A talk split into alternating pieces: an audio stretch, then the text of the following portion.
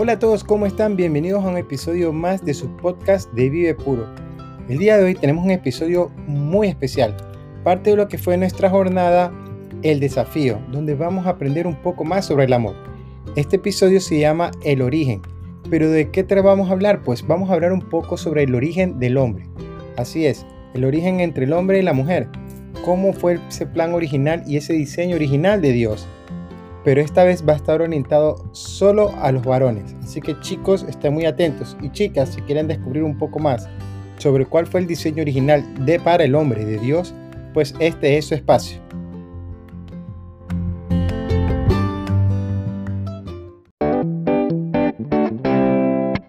Hola queridos hermanos, bendiciones en el nombre del Señor Jesús.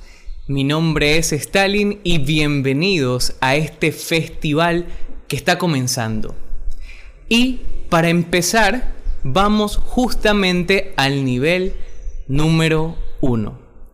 Este nivel número uno tiene por nombre el origen.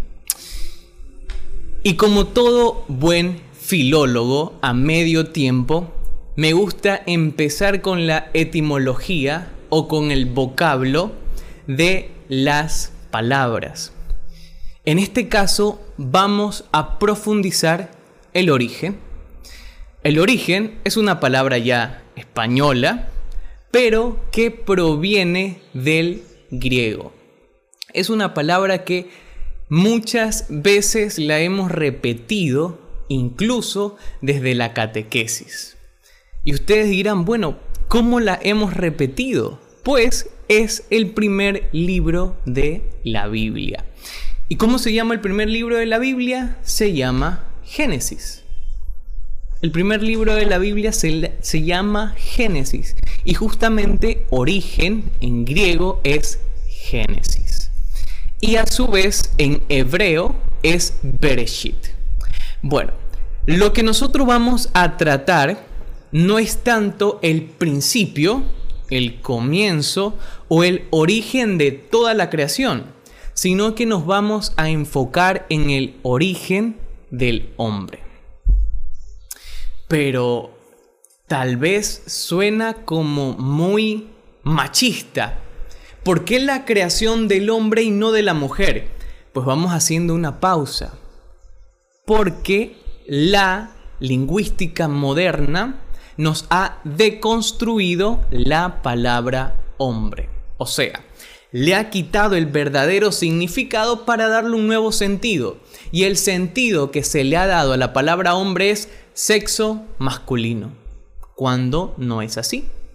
La palabra hombre proviene del latín homo, así como la palabra humano proviene del latín homo.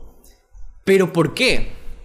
Porque ambas palabras, homo, perdón, hombre y humano, proviene del mismo vocablo homo. Por ejemplo, nosotros en historia estudiamos el Homo sapiens. ¿Y quién es el Homo sapiens? El hombre que sabe. El Homo sapiens sapiens es el hombre que sabe que sabe. Un hombre autoconsciente.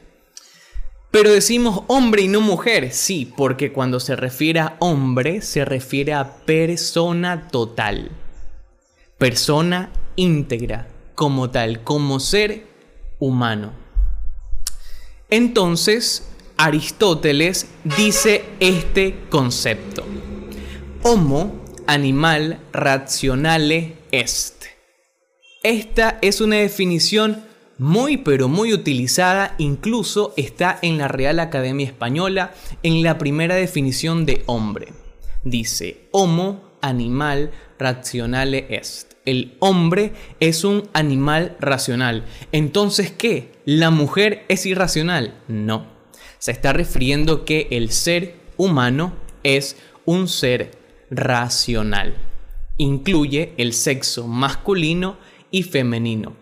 Y para llevar bien el tema, a partir de ahora, cuando se diga hombre, nos estamos refiriendo al ser humano como total. Y para referirse al sexo masculino, le llamaremos varón, y para el sexo femenino le llamaremos mujer. Para conocer bien los términos y entender el sentido profundo del Génesis. Porque vamos a tratar de profundizarlo en su lengua original. Vamos a hacer el intento. Entonces, cuando nos detenemos en la creación del hombre, hombre en hebreo o ser humano en hebreo se dice Adam, o sea, A-D-A-M, Adam. Entonces el ser humano en hebreo es Adam. Y cuando hablamos de la creación del Adam, tenemos que ser conscientes que se basan en dos relatos bíblicos.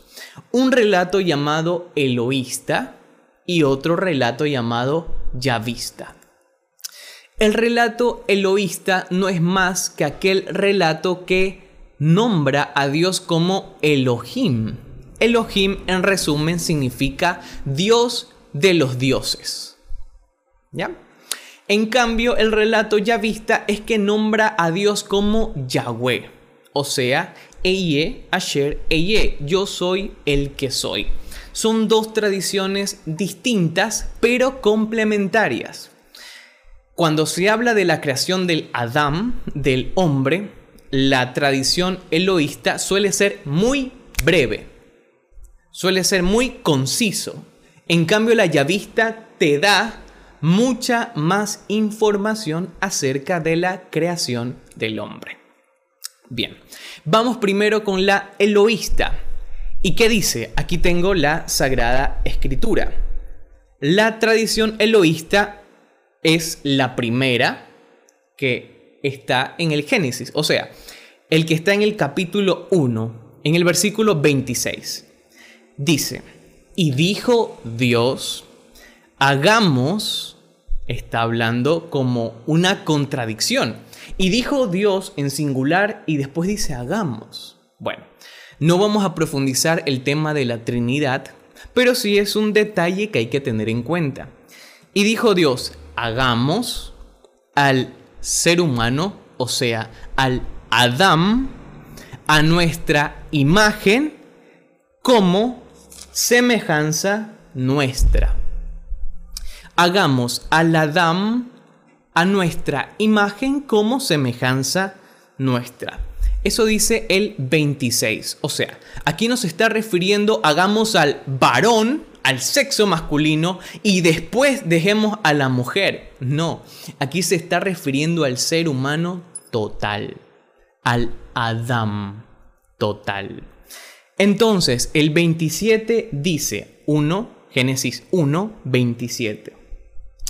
Creó pues Dios al ser humano, o sea, creó Dios al Adam, a imagen suya a imagen de Dios lo creó. Singular. A imagen de Dios los no dice, dice lo creó. Por lo tanto, se está refiriendo a la singularidad de la persona. No es que está creando primero al varón y después a la mujer. Está creando al ser humano total. Y después de eso, ahí sí habla de los modos de ser de la persona. Hay que entenderlo bien. En cuanto a persona, esa es su naturaleza, es su esencia, ser persona. Pero la persona no es que está por ahí asexuado o no es que está por ahí siendo hermafrodita. Suelen darse ciertos casos de trastornos en somáticos, pero no es algo que define a toda la naturaleza pero no es que está la persona como algo asexuado.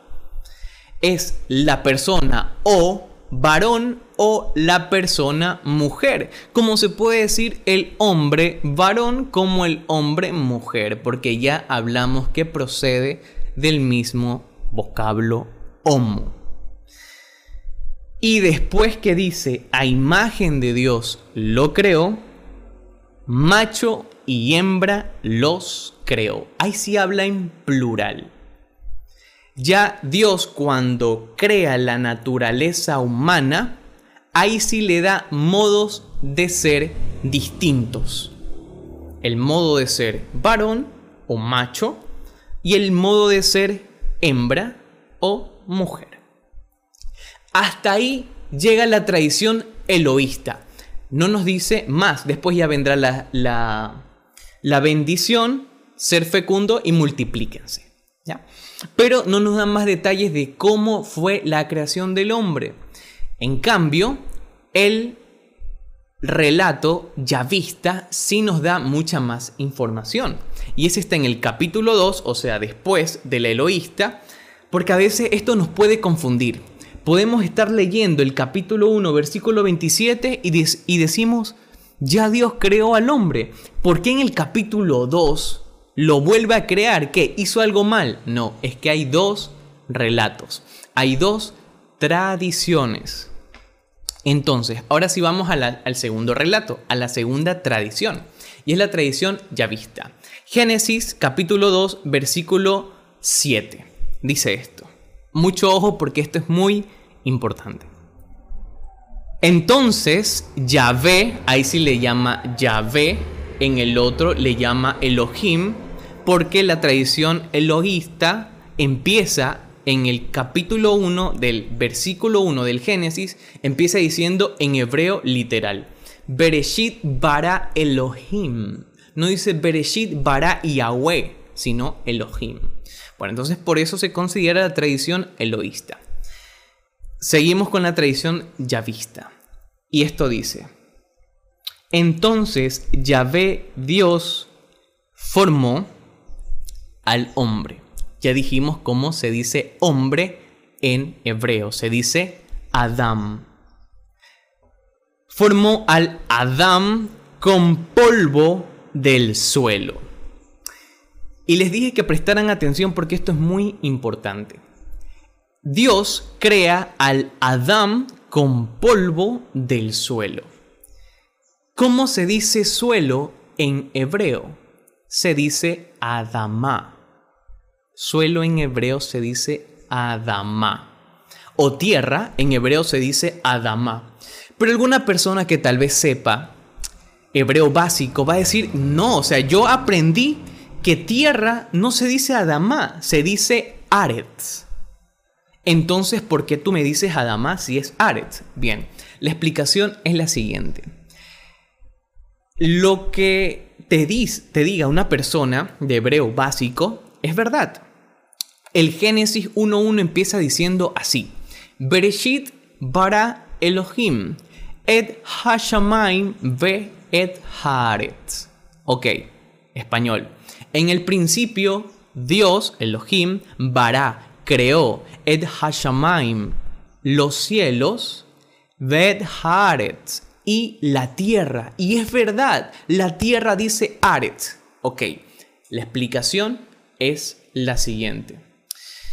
Aretz, cuando Dios crea los cielos y la tierra, Aretz pertenece al todo, total, valga la redundancia, de la tierra. O sea, todo el, todo lo sólido, toda la estructura sólida, digamos que todas esas placas tectónicas que se unen, toda esa es la tierra, algo sólido, fuerte, estable. Pero cuando se refiere a la palabra Adamá, ahora ya no es el todo, sino la parte, porque yo bien puedo coger un pico, cavar, cavar, y extraigo un pedazo de tierra. Ese pedazo de tierra sigue siendo tierra, pero es una partecita del todo. Esa partecita en hebreo se llama Adama. Y esta es la explicación. Que el Aretz tierra, que crea Dios, es el todo, y Adama sería la parte. Y cuando Dios crea al hombre, lo crea con polvo, afar, del suelo, Adama. Y aquí entendemos por qué Dios al hombre lo llama Adam.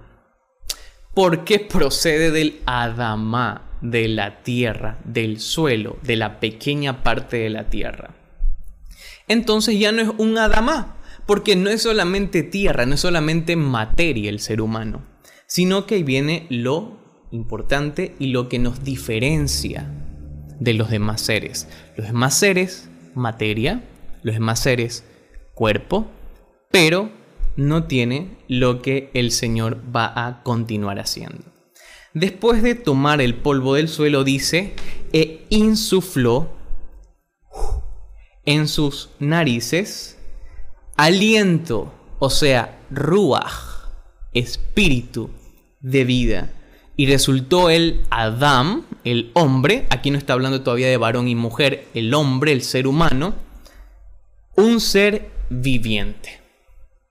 Lo que hace diferente, en este caso los demás seres, es el hálito de vida especial que Dios le ha dado al hombre, porque los demás también tienen vida, pero no les ha dado aliento de vida. Esa es la diferencia. Los demás tienen vida, pero no el aliento, no el ruach, el espíritu que hace que el hombre sea un ser viviente semejante y a la vez imagen de Dios.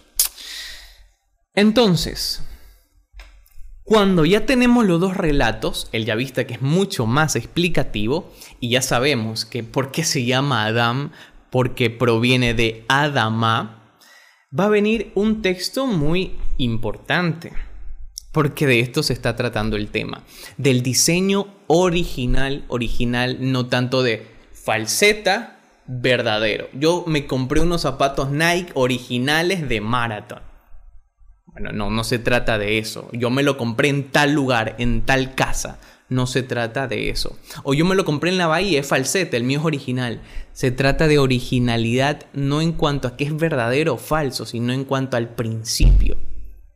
Así el pecado original es el pecado del principio, no es porque es un pecado verdadero o falso.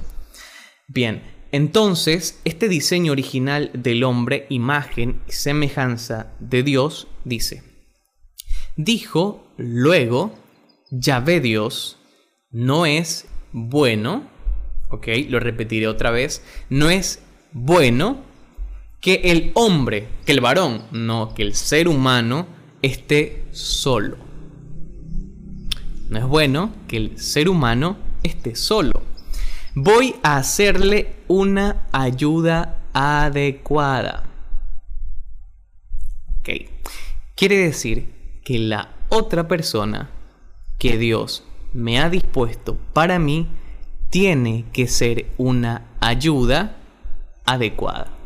No piedra de tropiezo, no atracción para el pecado, sino ayuda adecuada. Quiere decir que el hombre por sí mismo ya tiene su perfección, porque fue creado por Dios y cuando lo crea lo hace muy bueno pero no significa que por eso ya sea totalmente completo. Completo, o sea, completo por su propia, digamos que perfección y creación, sí. Pero le hace falta la complementariedad del otro modo de ser, de la ayuda adecuada que hace que no esté solo. Entonces, esta ayuda adecuada va a ser un complemento y va a ser una ayuda. Por lo tanto, si la persona que está compartiendo conmigo una relación amorosa y no está haciendo una ayuda adecuada, vale mucho cuestionar si si eres cristiano, porque estamos reflexionando a la palabra de Dios a través de la dimensión teológica y un poco de filosofía, es bueno preguntarse, ¿vale la pena continuar? ¿Vale la pena seguir? ¿O aquella otra persona está dispuesta de ahora en adelante a hacer mi ayuda? Perfecto. Porque no es cualquier ayuda, es una ayuda adecuada. Bueno, entonces esta es la promesa que Dios está diciendo. No es bueno que el hombre esté solo y le haré una ayuda adecuada. Bueno, pasa el tiempo, duerme al hombre y la interpretación que dan los padres es que este dormir, este sueño profundo, es un estado de inconsciencia. Tanto así que suelen interpretar que el hombre pasó de un estado de ser a no ser. O sea, simplemente dejó de ser por un momento, para que cuando despertara resurgiera como la, el doble modo de ser del Adán, el doble modo de ser de la persona. Entonces, cuando pasa esto y está el otro modo de ser, el hombre se da cuenta. El hombre es autoconsciente. Y esta es una característica esencial. Una característica esencial en la persona.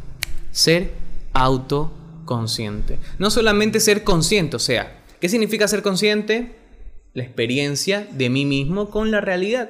Soy consciente, oh, tal cosa, oh, una piedra, oh, tal cosa.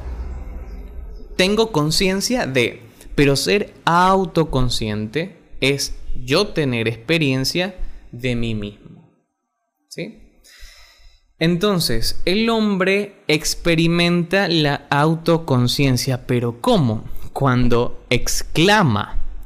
No solamente dice, sino que exclama, como cuando exclamamos un poema.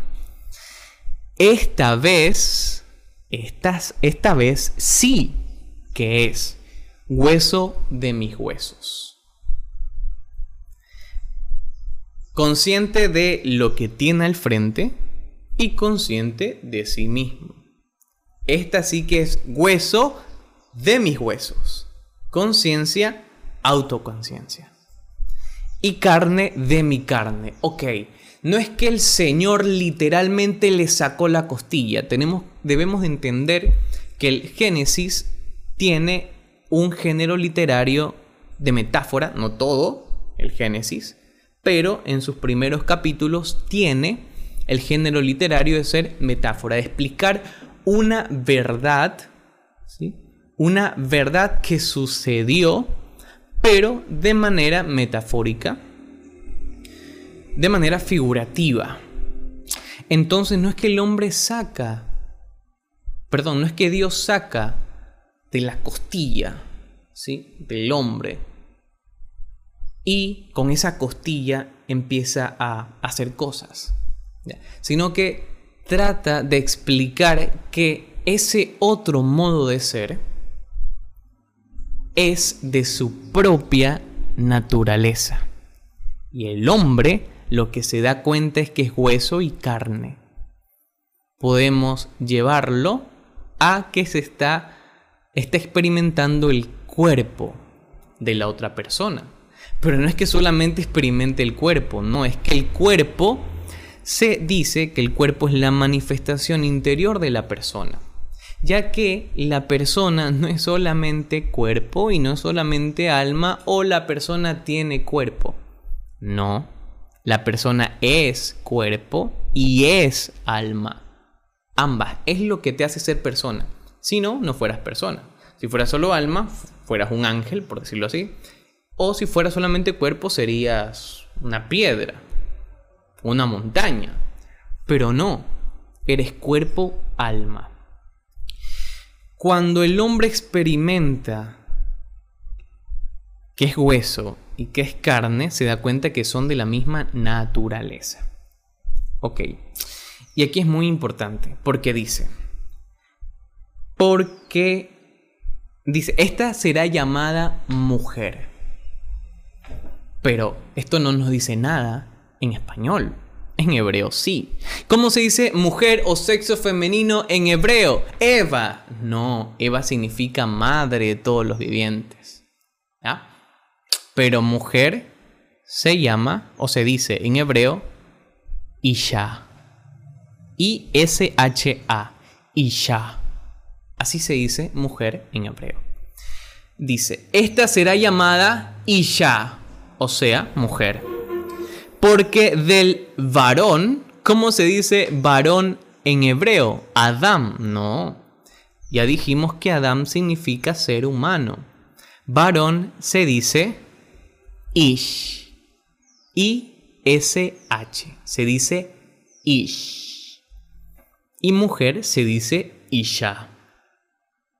Parece que suena igual. Sí y no. Y de eso se tratan los modos de ser del ser humano. Ish es varón e Isha es mujer. Que cambia la A, pero en parte tienen el Ish, Ish, porque son de la misma naturaleza, pero Isha porque tiene diferente modo de ser. Pero no es porque el hombre es más, perdón, perdón, el varón es más que la mujer. No, tienen la misma naturaleza, la misma dignidad, la misma, el mismo proyecto y diseño original por Dios. Porque cuando Dios crea, no es que crea primero el varón, el Ish, y después crea la Isha. No. Vemos claramente en los dos relatos, en los dos, en el eloísta y en el yavista, que primero crea al Adam, al ser humano. Pero no estamos hablando en cuestión de tiempo, sino en cuestión de naturaleza. Que ambos son de la misma naturaleza. Eso es lo que quiere enseñar el Génesis. Que ambos son de la misma naturaleza, que uno no es más que el otro. Y después ya viene una parte muy importante, que es aquello que hablará nuestro Señor cuando habla con los fariseos cuando le preguntan, ¿y es lícito que el hombre se separe de su mujer? Y el Señor apelará al principio, al génesis, al origen. Es este el nivel que estamos hablando, el nivel del origen. Bueno, y dice, por eso deja, verbo, el hombre a su padre y a su madre, y se une a su mujer y se hacen una sola carne. entonces deja el varón, el hombre, el Adam, deja a su madre y a su padre o el Ish o la Isha, o los dos, mejor dicho, dejan ambos a su padre y a su madre y se unen al otro modo de ser el Ish se une al Isha y la Isha se une al Ish para formar una sola carne. Bueno, lo vamos a dejar hasta ahí y vamos a continuar con otro punto. Otro punto que debemos resaltar aquí es que cuando Dios, porque ya más adelante vamos a tratar el tema de la normativa del Señor, de la normativa nupcial del matrimonio, pero ahora lo que vamos a hacer es identificar ciertas características esenciales del Adam, de la persona. ¿Cuáles son estas características? Bien, cuando Dios crea al Adam, lo crea solo. Y esa es nuestra realidad. Nacemos solos, morimos solos. Es nuestra realidad. Y es en esa soledad que nosotros debemos buscar la santificación. No esperar que venga el otro para empezar a santificarme. No debe ser lo importante. En tu soledad debes buscar la santificación. Una característica de la esencia del hombre es ser solo, ser solo porque tiene su autonomía, ¿sí? tiene su independencia, es un ser libre, es un individuo que no depende de otro para vivir. O sea, me refiero a que no es un parásito, sino que tiene su propia vida autónoma. Entonces, la soledad es muy característico en la persona y debe ser santificada en esa soledad. Ahora, cuando el hombre está solo, Dios le dice que no es bueno que esté solo, pero no te dice que es mala la soledad, te está diciendo que es malo que esté solo. Bueno, que no es bueno que esté solo. Y cuando te dice que no es bueno que esté solo, tú te das cuenta que tú estás viviendo en un estado de soledad. Bueno, en ese momento, Adán, que está con los animales, que todavía no le ha sido dada la ayuda adecuada, se da cuenta de que no es lo mismo que darle nombre a los animales, no es lo mismo que no es carne de su propia carne ni hueso de sus propios huesos. Es autoconsciente. Y ya hablamos que la autoconciencia se da cuando reconoce en la otra persona, se reconoce a sí mismo. Y esta autoconciencia, esta experiencia de mí y de otros, me lleva a decir, wow, yo soy individual, pienso, puedo decidir si levantarme ahora, si parar la charla, si parar el festival e irme. Soy libre, yo decido, mi capacidad de decidir, porque tengo la autoconciencia de saber quién soy, que no soy un simple animal que me dejo guiar por instinto, sino que pienso lo que voy a hacer tengo capacidad de autodeterminación. Tengo autoconciencia que en consecuencia me da el poder de autodeterminarme. Yo puedo determinar qué hacer y qué no hacer. Yo puedo determinar si hago el bien o puedo determinar si hago el mal. Depende de mí. Porque al fin y al cabo soy libre. Pero esa autodeterminación me va a llevar a una acción. Y esa acción yo tengo que responder por ella. No voy a ser como el que tira la piedra y esconde la mano. Tiro la piedra y respondo por qué tiré la piedra. Escribo un libro y respondo por qué lo escribí. Hago el video y respondo por qué, por qué estoy haciendo el video. Y eso se llama responsabilidad. O sea, no existe la libertad sin responsabilidad, porque todo acto tiene, por lógica, una consecuencia, sea negativa o sea positiva. Y yo tengo que responder por tales actos. Porque para eso soy libre. Para eso tengo voluntad. Para yo poder decidir sobre qué hacer y qué no hacer. Bueno, estas son características esenciales de la persona que no hay que perder de vista. La soledad, santificación en mi soledad, por eso que soledad viene soltero también, soltero significa que es un tiempo para santificarme, ser autoconsciente de mis actos, ser eh, libre libertad y que todo acto va a conllevar una responsabilidad. Bueno, estas son características que no hay que perder de vista porque nosotros estamos dotados de ellas. Cuando reconocemos esto, podemos entender mejor la normativa nupcial del Señor. Lo voy a leer literal. El Señor en el libro de Mateo, en el capítulo 19, dice, cuando está hablando con los fariseos. Él respondió, o sea, el Señor, ¿no habéis leído que al principio el Creador los hizo varón y hembra? Los modos de ser, varón y hembra.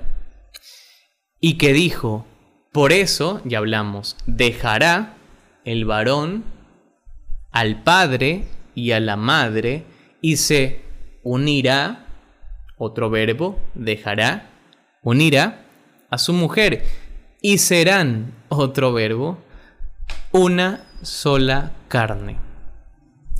Quiere decir que cuando el hombre encuentra y reconoce en la otra persona que está dispuesto a entregarse como don, como regalo, incluso, eso es el amor. El amor es ofrecerte a ti mismo por el bien de la otra persona.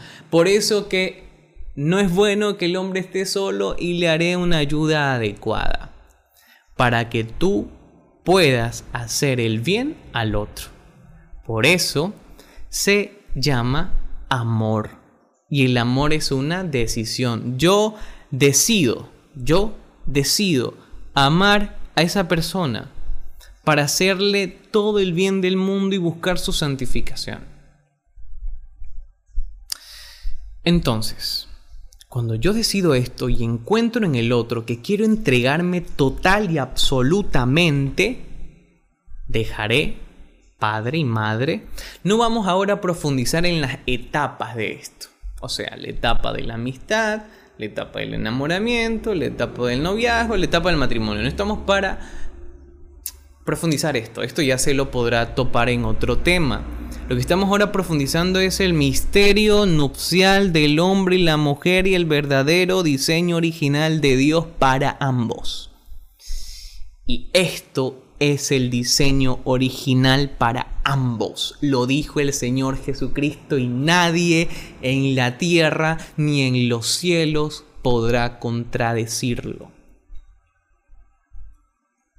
Serán los dos una sola carne. ¿Por qué? Porque cuando estos dos modos de ser se complementan y se unen, vuelven a ser el Adán.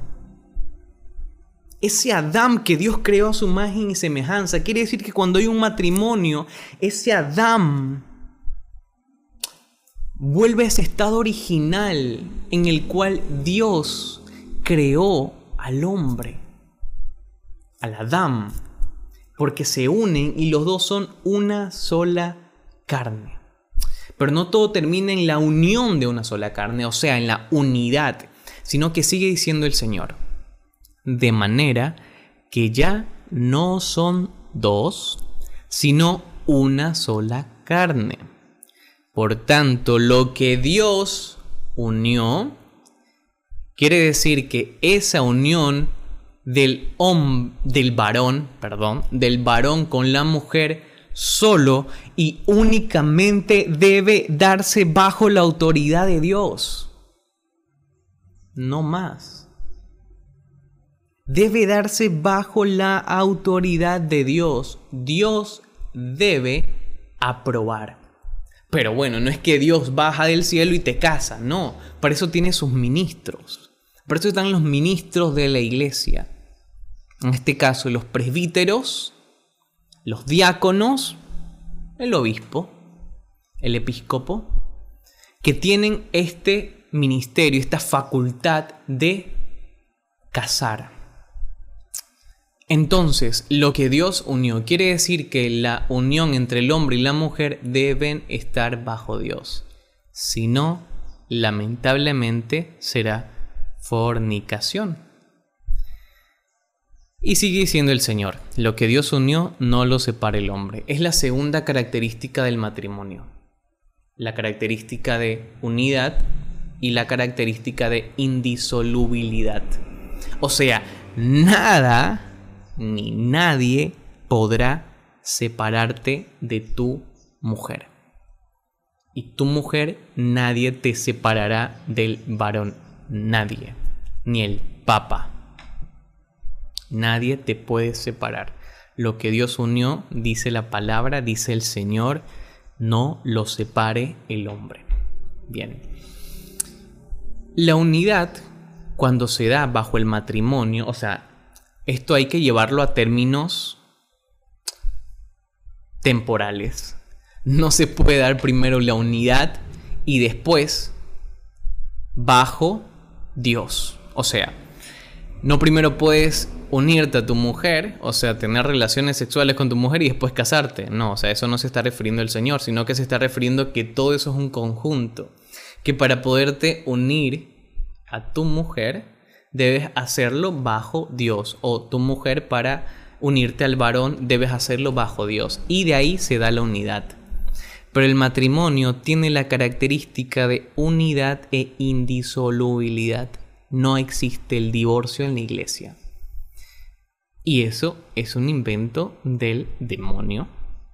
Porque si Dios quiere que nadie lo separe, ni el hombre, el único que podría separar entonces es el demonio. Y si separa el demonio quiere decir que ahí no está Dios. La unidad genera lazos muy fuertes. esa unidad, esa relación sexual. Bueno, no vamos a hablar desde el punto de vista psicológico de cómo afecta una relación sexual antes del matrimonio o cómo de manera positiva se llega a unir, ¿sí? se llega a unir de manera somática, de manera psíquica, de manera espiritual en el acto conyugal, cuando se consuma el matrimonio, no estamos tratando de profundizar eso, pero en esa unidad, bajo el matrimonio, se generan lazos fuertes. Lazos afectivos, lazos sentimentales, lazos emocionales que te lleva a sentir casi igual que el otro. Porque ya ambos son una sola carne. ¿Sí? Entonces cuando tú te entregas al otro, no solo entregas tu cuerpo, porque tú no solo eres cuerpo, eres cuerpo-alma, pero, eso sí, pero, la revolución sexual, la sociedad hedonista, te dice que tú solamente eres tu genitalidad, tu órgano reproductor, y que si el órgano reproductor quiere, dáselo. Si el cuerpo pide, dáselo. Porque te está reduciendo todo ese misterio, cuerpo-alma, a solo una pequeña parte de tu cuerpo. Ni siquiera es tu cuerpo, sino una pequeña parte de tu cuerpo. Entonces, cuando se habla de la unidad, se habla de la entrega total. No solo se entrega tu cuerpo en el acto sexual, se entrega toda la persona. ¿sí? Se entrega toda, todita, toda. No solo una parte. Por eso que puede generar lazos muy fuertes cuando se da antes del matrimonio y cuando un noviazgo incluso ni siquiera noviazgo, sino amistad, este sexo casual igual puede generar lazos afectivos entre estas personas incluso desconocidas. Bueno, ya cuando el hombre llega a la a la mente tan embotada, a la mente tan cegada del pecado, bueno, puede darle igual si lo hace o no lo hace. Entonces esta unidad e indisolubilidad lleva a la comunión de personas. O sea, ¿qué es la comunión? Es vivir junto a, vivir para el otro. Y de eso se trata el amor, vivir para el otro, vivir por el bien del otro, vivir por la felicidad y santidad del otro. En todo este ambiente, el hombre fue creado con inocencia original. ¿Sí? Y puede decir, bueno, ¿y cómo es esta inocencia original? Justamente lo explica el Génesis 2.25. Estaban ambos desnudos, el varón y su mujer, pero no se avergonzaban el uno del otro no había vergüenza. Pero entonces, ¿qué? ¿Hay falta de vergüenza o no tenían vergüenza? No se trata de eso. Se trata que el cuerpo, se trata que el hombre, en su estado de inocencia original, tenía una participación de santidad tan grande con Dios que incluso todo lo que hacía lo hacía con el fin por el cual fue creado el cuerpo del otro o la persona no fue creada para yo usarla, fue creada para amarla, para entregarme al otro, como todo un don completo.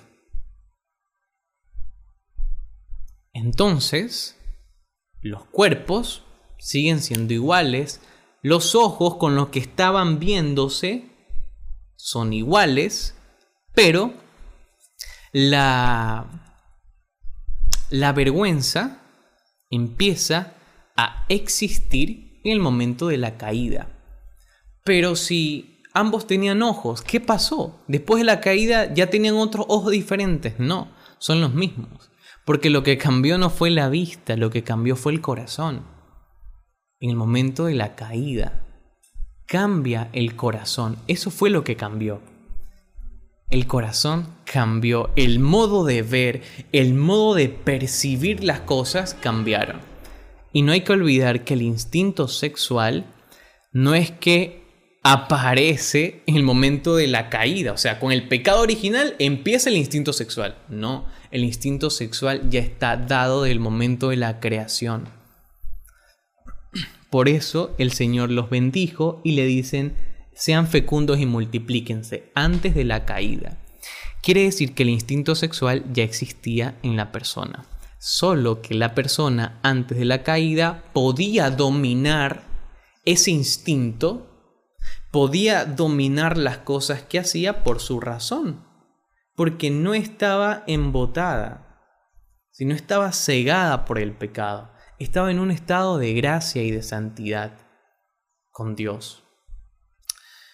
Pero el momento de la caída, este momento desagradable, esta desobediencia, ocurre el desequilibrio total. Cuando me refiero a desequilibrio total, es el desequilibrio que el hombre, el ser humano, varón y mujer, experimentan. Desequilibrio con Dios, con el otro o sea, con el otro ser humano y con los otros, la creación. Se da un desequilibrio en estos tres. Dios se rompe la armonía, dice el, el, Génesis al final del capítulo 3, que se ponen guardianes en el paraíso, el cual se da una ruptura de amistad entre Dios y el hombre, entre el hombre y el hombre se desordena, ya no se entrega como un don, sino que usa, desecha, incluso usa a otro hombre, un varón usa a otro varón, una mujer usa a otra mujer, que ese es el pecado de Sodoma y Gomorra. O sea, se pervierte, se desequilibra, se desequilibra esta armonía que había sido dado en el estado de inocencia original se pierde. Literal, se perdió. Desequilibrio total con el hombre y en el hombre. Ese instinto sexual va a ser capaz de ya no dominarlo, sino que el instinto sexual lo va a dominar a él. Y llevándolo a tiempos actuales, bueno, antes de pasar a los tiempos actuales, hablemos de, de que cuando se da este desequilibrio, a su vez se da una promesa de salvación en el Génesis 3.15. Enemistad pondré entre ti, le dice la serpiente, y la mujer, entre tu descendencia y la suya. Tú le pisarás la cabeza y él y tú le herirás el talón. Entonces esta es la promesa o llamado protoevangelio por los padres de la iglesia, en el cual el hombre va a ser salvado, donde va a venir un Mesías que va a liberar y va otra vez a unir lo que el pecado original había separado. ¿Qué había separado o desequilibrado el pecado original? La armonía con Dios, con el hombre y con la creación. Y Cristo, cuando ocurre su misterio pascual en su sufrimiento, en su pasión, en su muerte, resurrección y ascensión, da otra vez ese estado de gracia. Quiere decir que nosotros, después de Cristo, ya podemos tener de nuevo esa armonía que la podemos perder con el pecado. O sea, si yo quiero seguir pecando, bueno, vas a estar otra vez en desequilibrio pero si tú quieres estar en un estado de gracia, si tú quieres vivir bajo esa gracia, significa que otra vez vas a recuperar la armonía con Dios, con el otro y con la creación. Con el otro me refiero a la otra persona, sea varón o sea mujer. Pero aquellos que no se dejan tocar por la gracia, cristianos incluso, nosotros incluso, que por más que tratamos de perfeccionarnos, dice San Pablo que no hago el bien que quiero, sino hago el mal que no quiero, que no soy yo el que actúa, sino el pecado que habita en mí. Bueno, cuando se da todo eso y nos dejamos llevar por el instinto sexual que está desde el principio con nosotros y el cual no hemos entrenado nuestra, nuestro dominio, ah, dominio propio, cuando no hemos ejercitado esta capacidad de dominarnos a nosotros mismos, entonces van a llevar a la masturbación, que es mucho más frecuente en los varones, es mucho más frecuente en ellos. No quiere decir que las mujeres están exentas de, pero se da en menos proporción, se da más proporción en los varones, porque al fin y al cabo la masturbación es un acto egoísta, ¿sí? porque no hay unidad, ni hay indisolubilidad, ni hay procreación. ¿sí? No hay esas características. Es consigo mismo. Es una autosatisfacción. Pero si nosotros estamos bajo esa gracia y estamos luchando cada día, vamos a darnos cuenta que esa autosatisfacción es solamente pasajera. Es durante ese momento. Pero después termina, acaba y viene el momento de la autoculpa. ¿Por qué lo hice? Entonces, esta masturbación suele ser un acto desordenado del instinto sexual, porque nos hemos dejado llevar por el instinto.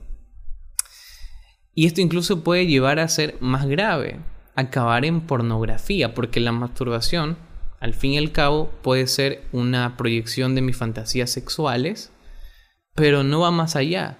Pero si meto con fantasías que no suceden al 100% en la realidad, que es en la pornografía, más masturbación, el pecado se agranda más.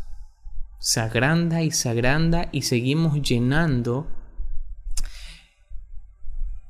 ese estado de culpa. Y la pornografía también es mucho más frecuente en varones que en mujeres. Pero si esto no se va controlando, si no hay una lucha, si no hay un negarse a sí mismo, y para eso están los ejercicios de mortificación y de sacrificio, pero si no se va realizando esto, incluso podríamos llegar a la fornicación. ¿Y qué es la fornicación? Bueno, estos suelen ser los dos problemas del matrimonio. Ya decíamos que el matrimonio adquiere características de unidad e indisolubilidad, pero hay dos problemas muy grandes para el matrimonio, que es la fornicación y el adulterio. Fornicación, sexo antes del matrimonio, y adulterio, sexo fuera del matrimonio. Los dos son pecados gravísimos, mortales y horribles. Horribles. ¿Qué dice la fornicación San Pablo? Dice esto. El cuerpo no es para la fornicación. El cuerpo no es para la fornicación, sino para quién es el cuerpo? Para el Señor. Y el Señor para el cuerpo. Porque al fin y al cabo nosotros somos de quien fuimos creados y el que nos creó a su imagen y semejanza fue el Señor. Y Dios, que resucitó al, al Señor, nos resucitará también a nosotros mediante su poder. Nuestros cuerpos serán resucitados, dice San Pablo.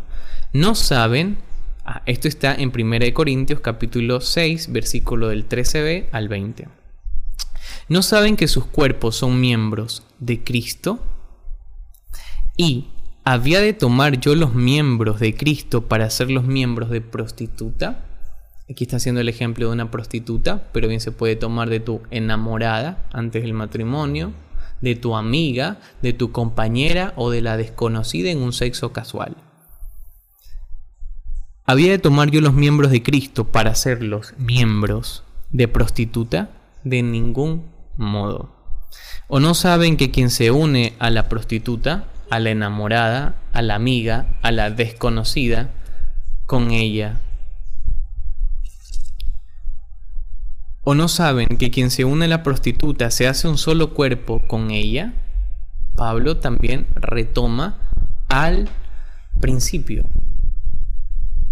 Pues está dicho, los dos se harán una sola carne, mas el que se une con se une al Señor se hace un, uno solo, perdón, se hace un solo espíritu con él. Huyan de la fornicación. Eso dice el Señor. Huyan de la fornicación. Todo pecado que comete el hombre queda fuera de su cuerpo. Por ejemplo, robar, mm, hablar mal del prójimo, mm, bueno, o cualquier otro pecado. Mentir queda fuera de su cuerpo. Más el que fornica peca contra su propio cuerpo, porque se hace una sola carne con la persona que está fornicando. ¿O no saben que su cuerpo es templo del Espíritu Santo? Ok, vuelve a darle el diseño original del principio. Que está en ustedes y han recibido de Dios y que no se pertenecen, no nos pertenecemos a nosotros, han sido bien comprados. Glorifiquen por tanto a Dios en su cuerpo. Ese es el misterio que nuestro cuerpo es templo de Dios, templo del Espíritu Santo. Y hay que glorificar a Dios con el cuerpo. Entonces, nuestra actitud no es tanto, o mejor dicho, no es la de usar al otro o a la otra. Nuestra actitud es de amarla, entregarte a ella para santificarla, así como lo hizo el Señor en Efesios capítulo 5, que se entregó a la iglesia para amarla y santificarla. Lo mismo el esposo con su esposa, lo mismo el enamorado que quiere proyectarse el matrimonio con su enamorada, o aquella persona soltera que quiere vivir uniendo su cuerpo al Señor. Hay que recordar entonces que para nosotros mantener ese estado de gracia debemos de acudir a tres partes muy importantes de la espiritualidad cristiana, que solamente lo voy a topar de manera sintética, ¿sí? porque no estamos para profundizar esto. Romanos capítulo 5 versículo 20 dice San Pablo que allí donde el pecado sobreabunda la gracia. ¿Y cuál es esta gracia que el Señor nos da para mantener este estado de pureza, este estado de castidad de nuestro cuerpo, este estado de unión de nuestro cuerpo para el Señor y hacer un solo espíritu con Él? Pues está la oración, están los sacramentos, y está la palabra de Dios que debe ser meditada, como dice el Salmo 1, día y noche. Que no se aparte la ley de tu boca ni de tu corazón. Que si meditas la ley del Señor serás como árbol plantado entre la sequía. Esta es la realidad que nos lleva a nosotros a poder dar esa armonía que se pierde en el estado, que se perdió en la inocencia original. En resumen, ¿cuál es el diseño original de Dios en que nos creó ser humano, varón o mujer, complementarios, a su vez en un estado de soledad, de soledad para santificarme, de autoconciencia, de autodeterminación, de libertad y de responsabilidad por esos actos. Yo libremente me ofrezco al otro, yo libremente acepto a esta mujer o yo libremente acepto a este varón como mi esposo. Libremente. Nadie me puede coaccionar, nadie me puede coartar, obligar a unirme con alguien que no quiero. Entonces en esa libertad yo he decidido y soy responsable de que llevaré hasta último término esta decisión que he tomado de unirme a esta mujer en el santo matrimonio para que sea indisoluble y bajo la gracia de Dios y yo mantendré este diseño original de mantenerme en su gracia para que así no se pervierta este equilibrio que me trajo otra vez la sangre del Señor. Su sangre pagó para yo de nuevo retomar esa armonía que se había perdido. Armonía con Dios, con el ser humano y con la creación. Entonces esperamos que podamos reflexionar acerca del principio, acerca de estos pequeños pasajes del Génesis, para que así nuestro corazón se quede inflamado con la gracia, que si somos solteros Busquemos ese estado de soledad a manera de perfeccionarnos y llegar a ser bien para la otra persona, una ayuda adecuada a través de la oración, los sacramentos y la Biblia. Muchas gracias, bendiciones en el nombre del Señor y espero encontrar, encontrarlos a todos los que están viendo esta transmisión en una próxima ocasión. Yo soy Stalin y será hasta una próxima. you